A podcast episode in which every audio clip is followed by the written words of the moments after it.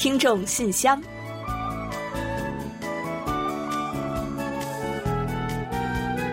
分享最新动态，聆听您的心声。听众朋友们好，我是李璐，欢迎您收听《听众信箱》节目。听众朋友，大家好，我是婉玲，很高兴啊，又时隔一周跟大家相会在这里了。新冠疫情来袭，给全世界都带来了不小的影响啊，而各种不便预计还会再持续一段时间。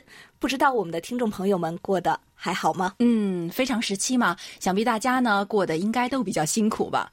那我们呢也是很惦记各位的情况，所以啊，如果得空了，不妨给我们报个平安哦。嗯，话说回来啊，无论是否出于本意，这段时间呢倒是让人们开启了一段长时间的宅生活，也因此呢促成了更多陪伴家人的时光。谁说不是呢？那以前呢，很多人总是感叹啊，哎呀，我怎么跟同事、跟同学在一起的时间要比跟家人在一起的时间长很多呢？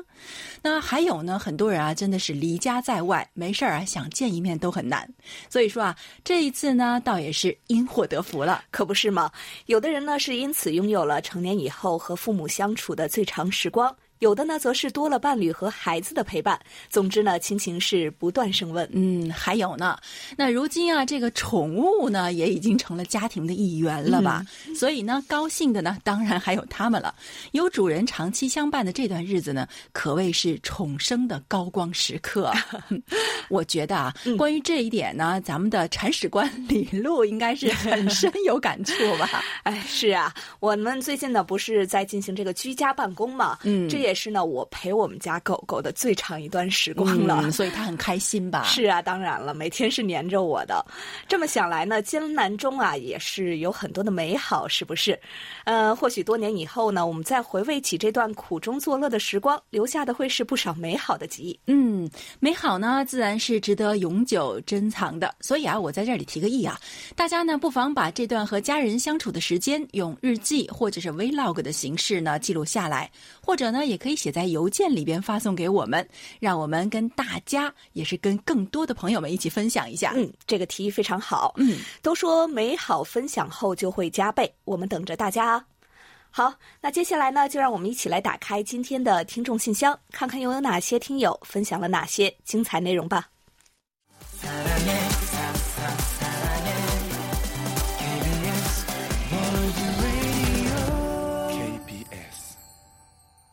好，欢迎回来。您现在正在收听的是韩国国际广播电台的听众信箱节目。接下来呢，为您报一下今天节目将播出的主要内容。我们这一期节目呢，仍然还是有韩广动态、来信选读和生日祝福等几个小栏目。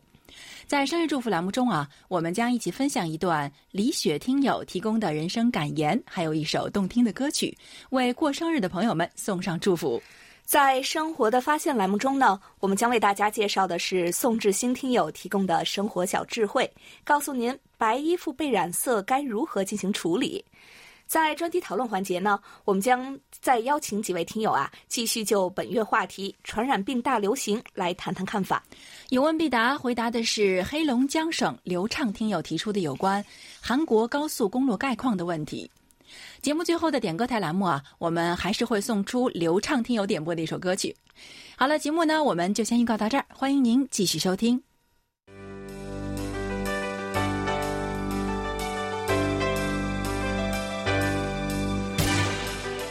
听众朋友，欢迎进入今天节目的第一个环节——韩广动态。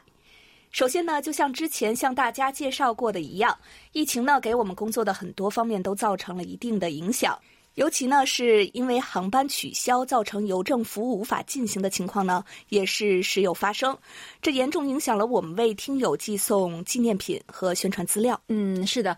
所以呢，上周呢，我们跟大家提到过啊，我们呢想出了一个弥补对策，就是呢，也向大家提供电子版本的收听证明卡。具体的获取方式啊，是前往我们的官网，在线填写收听报告之后呢，就可以下载打印电子收听证明卡了。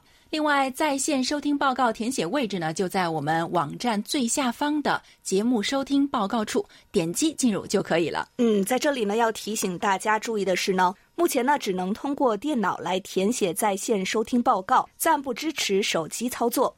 另外呢，电子收听证明卡上呢也会记载您所填写的收听信息。若一次填写多份收听报告啊，将以最后填写的信息为准进行反馈。嗯，期待更多的听友积极参与。另外啊，利用短波收听的听友呢，请您务必在收听报告上填写收听效果评价，这呢会为我们提供一份非常直观的反馈。而不管是利用收音机呢，还是其他手段收听我们节目的听友啊，都欢迎大家附上您的收听感想或者是意见等内容，也可以将您的近况写在其中，跟我们一起分享。是的，除了基本信息之外呢，我们还希望大家呢尽量手动多反馈和分分享一些信息，这将对我们有非常重要的帮助。另外呢，目前我们得到的消息是，邮局服务经常会停摆。像前几天啊，我们咨询时呢，得知暂时无法向台湾地区发送包裹，而具体安排呢，每天都有可能会出现变化。所以呢，近期向听友们寄送礼品的时间呢，肯定会有所推迟了。我们会视情况呢，在必要时通过邮件来告知大家，也希望听友们呢予以谅解。嗯，在这里呢，还有一个特级重播消息要分享给大家。下周五，也就是四月二十四日呢，我们将安排重播四十五分钟左右的二零二零鼠年话鼠特别节目，欢迎广大听友准时收听。同时呢，当天原定播出的韩国万象还有时事焦点节目呢，将暂停播出一期，还请听友们留意。好了，最新动态呢，我们就先介绍到这里。下面呢，我们准备进入下一个板块——来信选读。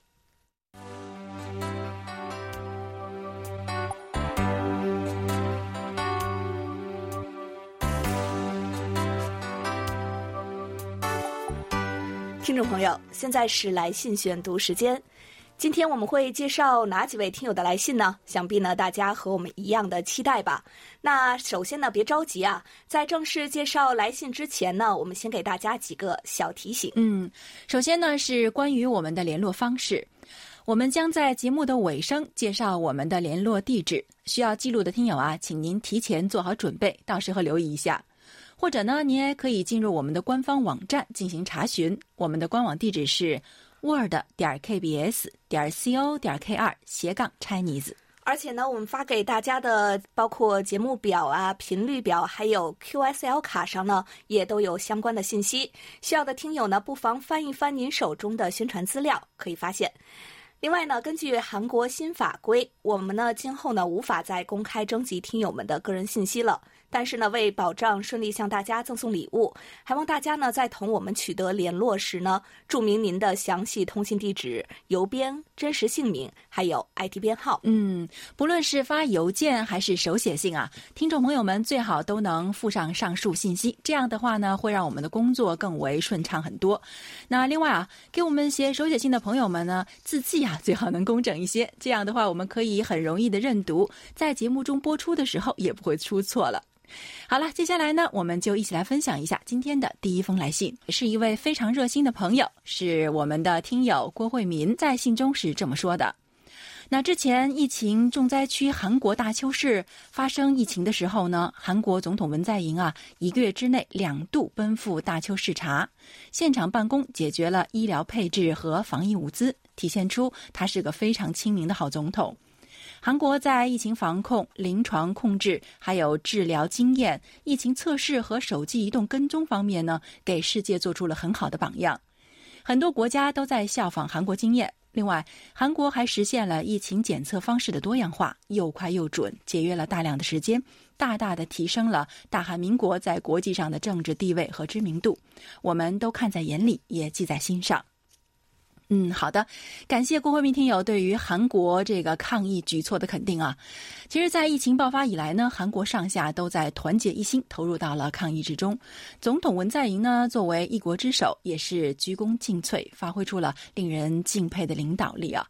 那前不久啊，在复活节的时候呢，他还在社交网络上发文称，说要啊创造新的希望。那表示呢，坚信只要全民齐心合力，就能够战胜疫情，重新站起来。那我想啊，这应该也是韩国人民的心声和希望吧。那另外呢，郭慧明听友啊，在信中还提到了韩中两国政府和人民在抗疫过程中的优秀表现。他说，韩中两国政府和人民在疫情面前表现得非常友好、和谐和坚强。在中国武汉爆发疫情后，韩国政府和人民捐赠了大量的防疫物资。我们听众在韩广中文广播中呢，也曾听到过动人的事迹，比如说韩国大学教授带动学生们捐款，购置了大量的防疫物资，通过韩国外交部转赠给中国武汉。还有就是韩国驻武汉总领事馆的领事，不管疫情有多么严重，自始至终仍然坚持在岗位上的事情，深深的打动了我们听众的心。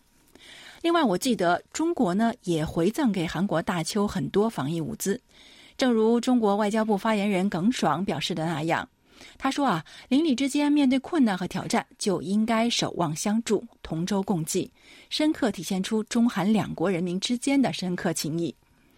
中国捐赠韩国的防疫物资呢，包装箱上啊写着这样的诗句：“肝胆美相照，冰壶映寒月，衣带水，天下一家。”嗯，是的，其实关于韩中两国在面对疫情危机时候的守望相助啊，我们已经是见过也听过太多了，而且啊，好多事情呢就发生在我们身边的。那前段时间啊，我自己就有这样一个经历啊，我就帮一位中国朋友他所属的。志愿团队是在中国的志愿团队啊，给这个在韩的教师还有留学生们捐了一批口罩。那中间呢，曾经去找了很多人去帮忙啊，没想到呢，大家都非常乐意，也很配合，事情呢进行的意外的顺利。那我就想啊，当时真的这样想啊，真的是体现了刚才我们说的这种一衣带水，天下一家的真谛了。嗯，另外呢，这个郭慧明听友在信中还说啊。目前韩中两国的疫情呢，基本已经稳定，但是在世界其他各个地区或者国家呢，仍然还是有泛滥的趋势的。韩中两国政府和人民纷纷伸出援手，并向他们派出了国际医疗救助队。两国还向世界疫情国家出口了大量的防疫防控物资。韩国出口到世界九十多个国家的试剂盒很有特色，这个产品呢方便快捷，还可以节约大量的时间和人工。降低了医疗检测成本，而且现在全世界各国都在学习和研究韩国成功的经验，可以说韩国再次创造了汉江奇迹。嗯，您说的没错。那其实呢，我们在这里啊，也通过各种媒体接触到了中国对于世界其他国家的帮助，那感觉真的是很有担当的一个国家。而且呢，还像您信中提到的这样啊，韩国呢已经成了新冠防疫的典范国家。那世界各国呢在纷纷学习韩国的防疫的各种的经验和措施，并且啊争相要求韩国支援测试剂盒。那政府呢也已经成立了一些专门的小组哈，尽量的为他国去提供帮助。不过啊，那虽然韩中两国在疫情控制方面呢已经取得了非常了不起的成果，但就像郭慧明听友在信尾中提到的，眼前全球形势还不到乐观的时候，防控工作不能有放松和丝毫的马虎，要彻底防止二次感染或者是卷土重来。嗯，相信关于这一点啊，大家也都是非常赞同的。就让我们再加一把劲儿，这样呢才能笑到最后。好的，感谢郭慧明听友与我们的热心互动，在这里啊，祝您幸福健康，一切顺意。好的，感谢郭慧明听友。另外呢，我再来分享两封短信吧。首先呢，是来自中国的韩斌听友，韩斌听友呢最近也是为我们在线填写了收听报告，非常的感谢您。同时呢，您还在其他意见栏中呢说到，KBS World Radio 为我打开了一个认识韩国和认识世界的窗口。同时可以让我从另一个崭新的角度来看中国。希望韩广呢更多一些韩国旅游和韩国语教学的节目。P.S. 是日常生活中交流的口语，不是教学课本那种哦。希望韩广呢越来越好。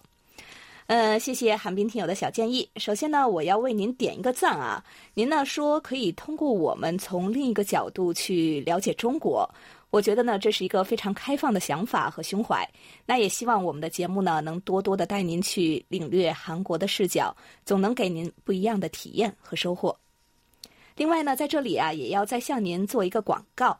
呃，不知道呢，您有没有收听过我们每周一到周四播出的看韩剧学韩语节目呢？这个节目呀，我觉得呢比较符合您的要求，会结合这个电视剧的台词，是韩剧电视剧的台词，每周呢带大家来学一句韩语的日常用语，而且啊都是干货。有时间的话呢，您不妨去收听一下，并且啊可以告诉我们您的收听感想，好吗？最后呢，再次感谢您对韩广的关注和喜爱，期待您的再次来信哦。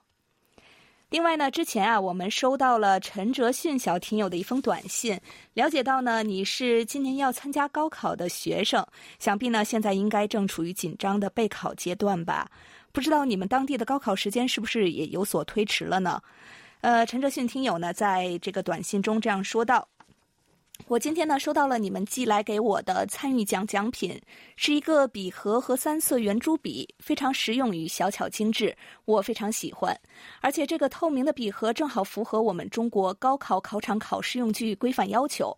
我打算六月份高考时候呢用它来装考试文具。谢谢你们。呃，没想到我们的小礼物呢还能派上这个用场哈。不过呢，我记得呀，我们的这个笔盒上啊有我们的 logo 文字呢。还是想再提醒一下陈哲迅小听友，再确定一下是不是完全符合这个中国考场的规定。很希望呢答案是肯定的，也很想我们的祝福呢能够伴随你取得优异的成绩，考入理想的大学。还有呢几个月的时间就要高考了，我们也为紧张筹备考试的所有考生朋友们呢都加加油，大家呀再努把劲儿，胜利呢定会属于你们。嗯，好的。这里啊，很巧啊，还有一位高三的学生朋友的来信，他在信中是这么说的：“KBS 中文组，你们好，最近疫情严重，先跟柜台工作人员说一声，注意身体哦。我是叶冠希听友，最近高三下学期，正准备应付高考，所以大半年没时间跟电台联系，实在是非常的抱歉。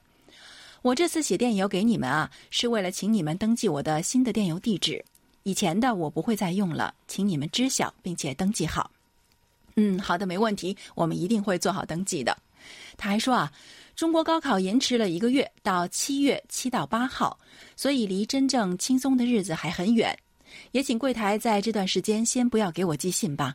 最近疫情原因，出门不方便，再加上星期一到星期六呢，我都要上网课，不能缺席，敬请谅解。嗯，时隔半年啊，又收到了叶冠希听友的来信，真的是非常高兴啊。其实因为新冠疫情啊，无论是中国还是韩国，学生们的生活呢都受到了很大的影响，尤其是高三还有初三的应考生们。那因为呢，我们有不少这样的学生听友，所以啊，其实还一直挺担心的。这次疫情呢，会不会给他们的学习生活带来不好的影响？那不过收到学生听友们的来信之后呢，就感觉哎呀，好像担心是有些多余了。就比如刚刚的陈哲迅听友，还有啊叶冠希听友啊，其实从信里我们看出啊，人家是非常淡定的，把自己的学习安排的井井有条的样子。另外呢，还有前段时间呢来过信的李卓远听友呢，他呢是要参加中考了。他在中考前一百天写信给我们，约好考后见。那我算了一下，我觉得叶关系听友呢还有差不多三个月的时间就要高考了。那希望啊，你在这段时间呢一定全力以赴，不要为自己留下遗憾。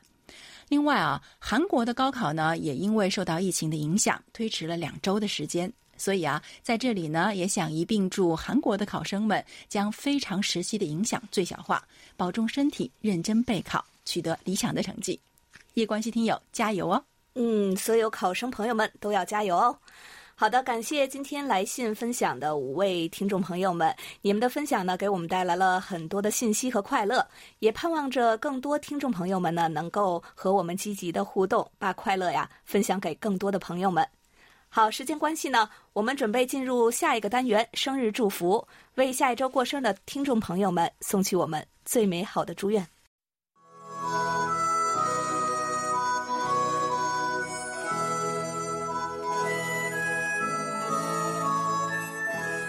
每个生命都是独特且美丽的，组合在一起，共同谱写出了一曲婉转动听的生命之歌。此时此刻，在韩广这个大家庭里，让我们把最真诚的祝福送给您。欢迎来到生日祝福。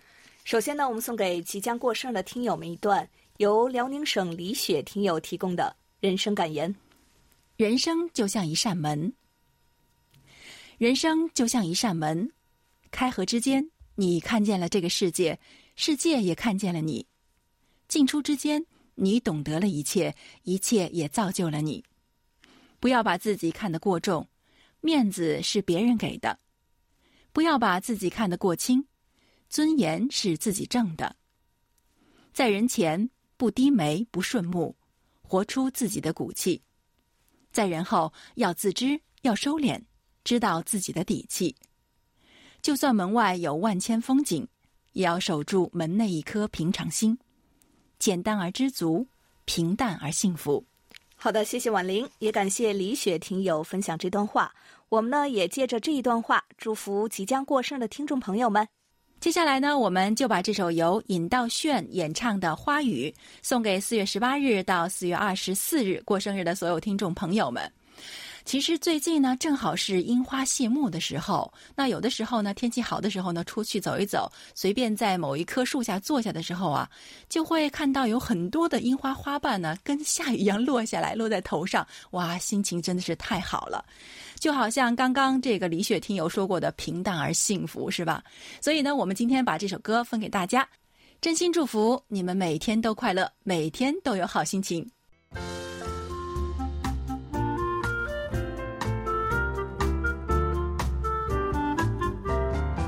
生活中的点滴值得发现，生活中的小精彩无处不在。让我们做您的小助手，带您去了解生活中那些您不熟识的小窍门、小秘诀，给您的日常多一点温馨的提示。欢迎大家进入生活的发现。在日常生活中啊，衣服不小心被染色是常有的事情。如果是深色的衣服呢，还好。最心疼的啊，就是一身清新白的衣服呢，被染上了一些污渍，或者是其他原因导致变色了，那可就太太太伤心了。就是啊，而且呢，好像还有一个不成文的定律，就是穿了白色的衣服以后呢，似乎更容易给弄脏。撒点饮料啊，划个笔道什么的，让人呢很是郁闷。嗯，这我觉得是不是也符合这个墨菲定律啊？是吧？最糟糕的事情，最担心的事情总是会发生。嗯，还好呢，有一些应对的小妙招啊，可以分享给大家。那今天呢，我们就通过介绍北京宋志新听友分享的内容，一起呢，按照不同场合的这个染色情况，来为您介绍一些解决办法。首先呢，就是厨房篇。下厨做饭呢是一项日常家务，而且现在疫情期间呢更是全民皆厨啊。那么，如果白色的衣服不小心被油渍溅到，该如何处理呢？答案是可以先把洗洁精滴在这个干衣服上，把油渍先搓掉，然后再把衣服泡在温水里清洗，就会比较容易洗得干净了。另外呢是户外篇，天气好时呢外出游玩很放松心情。可是呢，在与大自然亲密接触的过程中呢，不小心将泥土弄身上了，心情就会大打折扣。这时呢，别急着打湿衣服，您可以先用刷子轻轻刷去身上的这个浮土，然后用生姜在被染色处呢进行擦拭。最后呢，用清水清洗干净就可以了。嗯，在这里呢，需要特别提醒大家的是啊，一定要按照上面说的这个做法去做。在发现白色衣服被泥土弄脏的时候呢，千万不要直接用水去清洗，因为这样呢不一定能将泥土完全洗掉，反而呢很容易留下一些小痕迹。嗯，第三呢是衣柜篇，有时呢拿出衣柜里放了很久的白色衣服，我们会发现衣服变黄了。这时呢，可以在清水中加入白醋或柠檬汁，然后呢，将白色衣物浸泡到水中，加以揉搓清洗。洗完后呢，将衣服反着晒，避免呢再次被阳光晒黄。而且呢，要提醒大家的是呢，不能久晒哦。嗯，所以啊，白色的衣服真的是很娇贵啊，想说爱你不容易啊。那另外呢，如果是纯白的衣服呢，您可以用漂白剂或者是有漂白功能的消毒液。不过要注意啊，如果是蚕丝质的衣服呢，是不可以用消毒液的，因为呢很容易会被溶解，搞得不好啊，连衣服啊都变形了呢。嗯，这个提醒非常的及时。此外呢，热肥皂水也是管用的，在热肥皂水中浸泡十分钟，可以更容易的搓洗干净。当然了，为了保持白色衣物的原色和鲜亮，最好呢是不要和其他颜色衣物一起混洗。好了，以上呢就是我们在今天生活的发现栏目中介绍的内容。在此呢，也感谢宋志新听友的精彩分享。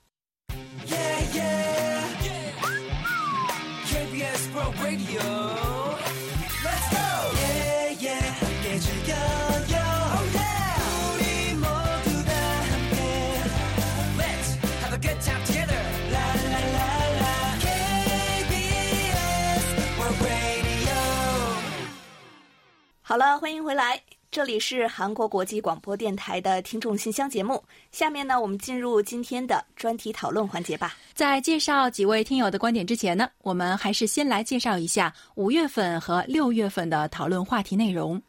那五月份的话题是啊。护士、消防员还有警察等等呢，都是常常需要冒着生命危险去守护安全和正义。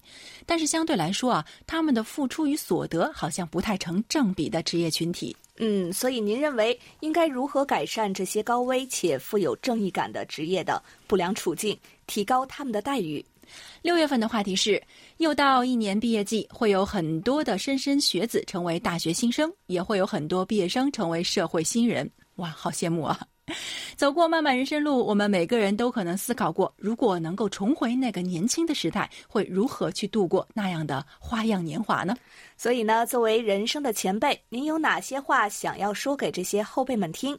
又有哪些经验、认知和建议想要同他们一起分享？亦或者呢，你是准大学生、准职场新人，也可借此机会谈谈自己的憧憬，和同龄人呢进行共勉。如果刚刚呢您没有听清楚这些话题的详细内容的话呢，可以到我们的官网上找到专题讨论板块进行查阅的。在这里呢，我们也要再次呼吁广大的听友们，近期首先多来信参与讨论五月份的话题：如何改善高危职业待遇。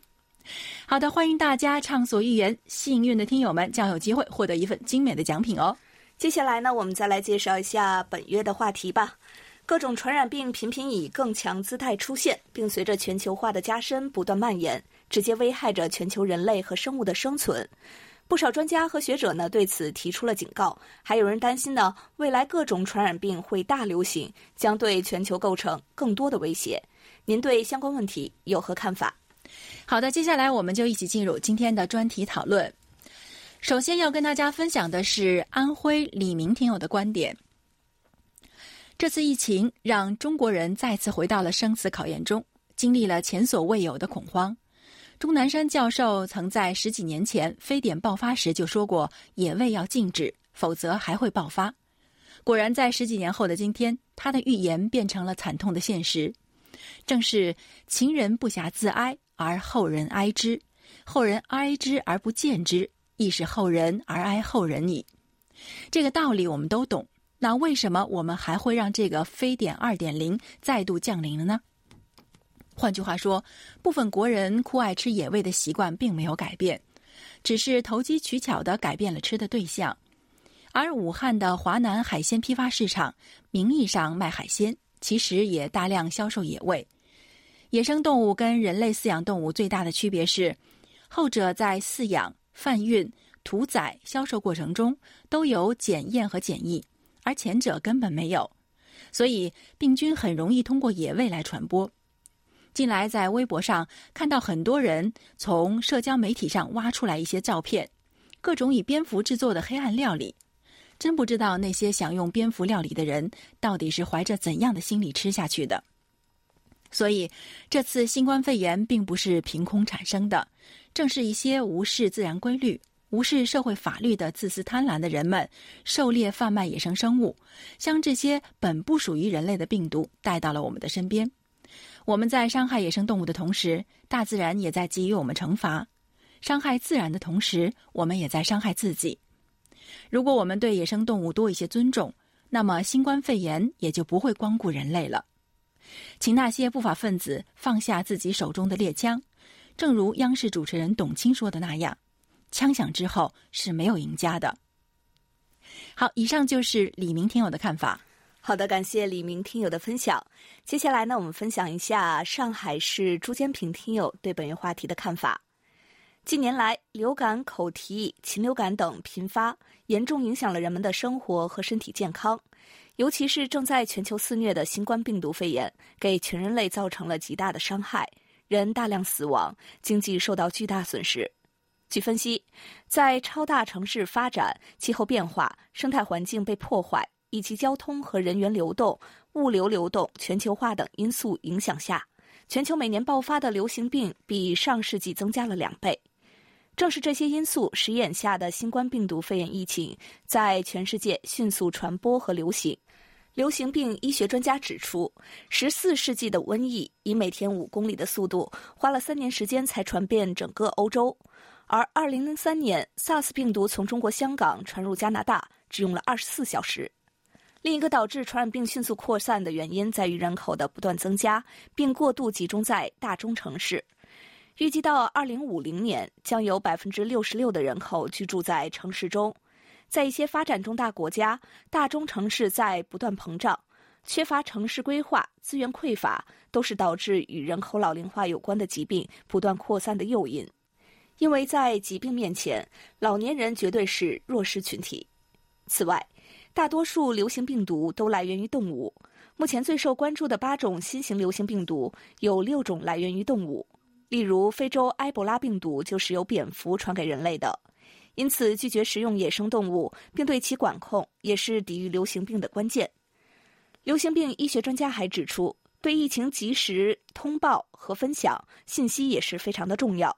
各国应该切实执行世界卫生组织制定的及时通报和分享疫情信息的规定，因为隐瞒疫情信息将造成重大后果。对任何隐瞒疫情信息的行为，应该予以严厉惩罚。新冠病毒肺炎疫情在全世界的扩散，已经给全人类带来了重大灾害，损失惨重，其教训是深刻的。只有改变已有的处事和生活方式，深刻吸取教训，才能阻止下一次流行病疫情的爆发。好，以上是朱坚平听友的分享。接下来是天津市冯杰听友对传染病大流行的看法。前段时间因为疫情看了电影《传染病》。觉得它是一部值得回味和警示的作品。由于跨国公司砍伐森林，导致蝙蝠飞进猪棚，携带病毒的小猪由高级厨师传染给了跨国公司的高管，跨国公司高管又传染给了全世界。虽然电影上映时间是在二零一一年，在现在看来，应该是最贴近现实的灾难片了。科学家表示，人类在地球上已经存在两百多万年了。世界上比较厉害的传染病有天花、西班牙流感、黑死病、肺结核、霍乱、艾滋病等等，还有近几年的流感、冠状病毒、口蹄疫、禽流感等等。人类疾病为什么会越来越多呢？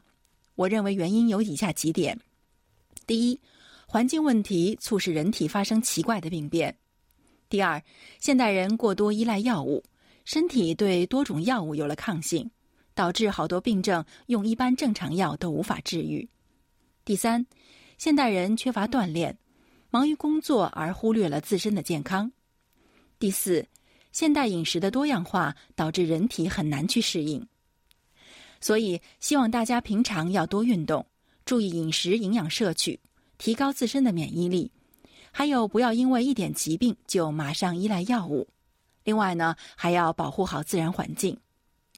科学越发达，能治愈的病就越来越多，人类的寿命也越来越长，而过去不显现的病呢，就成为现在的常见病了。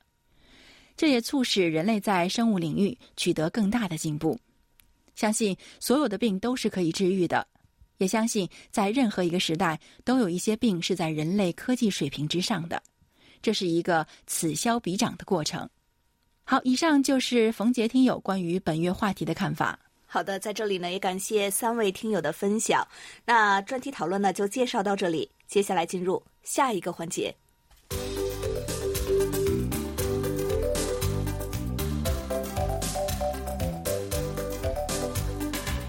有问必答。今天我们请易贤来回答黑龙江省刘畅听友提出的问题。他的问题是，想请易贤老师介绍一下韩国高速公路的发展情况。好，接下来呢，就请易贤来回答刘畅听友提出的问题。各位听友，大家好，我是易贤，今天我来回答刘畅听友提出的问题。韩国自从上世纪六十年代后期开始，在全国陆续推动了高速公路建设。如今呢，韩国的高速公路网可以与发达国家相媲美，四通八达，非常便捷。韩国高速公路的历史始于上世纪六十年代末，当时呢，根据政府制定的第一次经济开发五年计划，随着工业的发展，交通运输的需求也跟着大幅增加，为了缩短输送时间，政府呢把眼光转向高速公路建设。一九六七年至一九七六年，在第二次与第三次经济开发五年计划的十年期间，政府集中建设高速公路的主要线路。十年后的上世纪八十年代中期开始呢，又致力于建设新的线路与扩充事业。韩国的第一条高速公路是一九六八年正式开通的，连接首尔与仁川的京仁高速公路。以京仁高速公路为开端，韩国陆续建设了连接首尔与釜山、全罗道、中部地区、南海岸以及岭东地区的高速公路。另外呢，为了缓解经过首尔等大城市的交通压力，还建设了环城高速公路。韩国的高速公路呢，大部分由公营的韩国道路公社直接经营与管理。韩国的高速公路呢，一般是单向四条车道以上，每条车道宽度为三点六米，双向分隔行驶，设计时速为每小时八十至一百二十公里，每隔三十至五十公里呢设有休息站、加油站、维修厂等便利设施。那么，截至二零一七年，韩国有京仁、京釜、南海、光州、西海岸、中部、岭东、中部内陆、中央、东海等共四十一条高速公路，总距离为四千四百五十二公里。其中最长的是编号一号的京釜高速公路，往返于首尔与釜山，单程距离达四百一十五点四二公里。以二零一五年为基准，全国的高速公路呢，呃，共有九千多个桥梁，九百二十五个地下隧道，日均通行量为汽车三点三万辆，长途车等巴士一千六百辆，货车一点三万辆等。在高速公路当中，日均通行量最多的也是京福高速公路。好，听众朋友。今天给大家介绍到这儿，希望流畅听友满意。我们下次再会。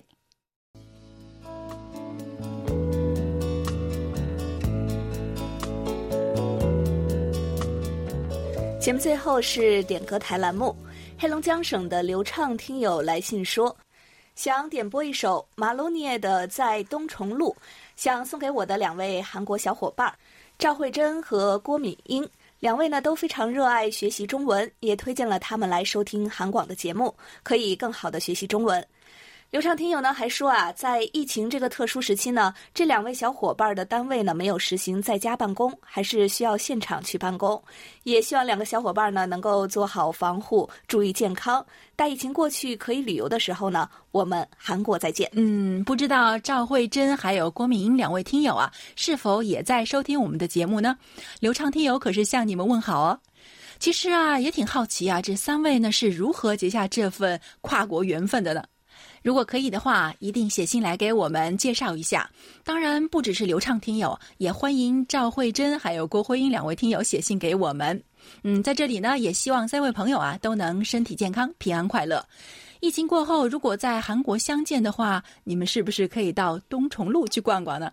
希望这一天早日到来吧。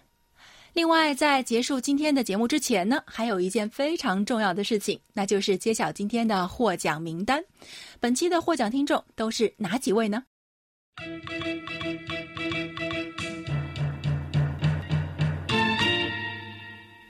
本期幸运奖品呢，我们就送给叶冠希小听友吧。我们呢也会按照你的要求呢，过一段时间再来给你寄送礼物。另外呢，本期热心听众奖品呢，要送给安徽省的李明听友。感谢您呢，就本月话题发表了个人的见解。本期的参与奖获奖听众呢，仍然是有三位听友，分别是发来收听报告并且附上了一封小短信的长阳听友。还有发来收听报告以及分享了在线收听报告填写经验的骆银虎听友，另外就是辽宁省的丁子轩听友，恭喜以上获奖的所有听众朋友们，衷心感谢你们对于我们节目的关心和支持，也欢迎更多的听友积极来信互动交流，同时争取奖品。好，节目的尾声呢，我们也再提醒大家一下我们的收听和联系方式吧。您呢可以在应用市场下载我们的 APP KBS World Radio On Air 和 KBS World Radio Mobile，利用手机或平板电脑来收听韩广的各档节目。还有来信请寄韩国首尔市永登浦区汝矣岛洞汝矣公园路十三号 KBS 韩国国际广播电台中国语组，邮编呢是零七二三五。您还可以发送电子邮件，地址是 Chinese at kbs 点 co 点 kr。上网收听的听众朋友们，请记住我们的网址：word 点 kbs 点 co 点 kr 斜杠 Chinese。好了，听众朋友，到此呢，本期听众信箱节目就在马洛涅演唱的《在东重路》这首歌曲中结束了。非常感谢大家将近一个小时的陪伴，同时呢，更要感谢参与今天节目的各位听众朋友。嗯，也欢迎大家呢继续给予我们鼓励与支持，给我们多来信，多提宝贵的意见和建议哦。好，到这里，我们韩国国际广播电台一个小时的中国语节目呢，就全部播送完了。主持人婉玲和李璐在韩国首尔，祝大家周末快乐，我们下周再会。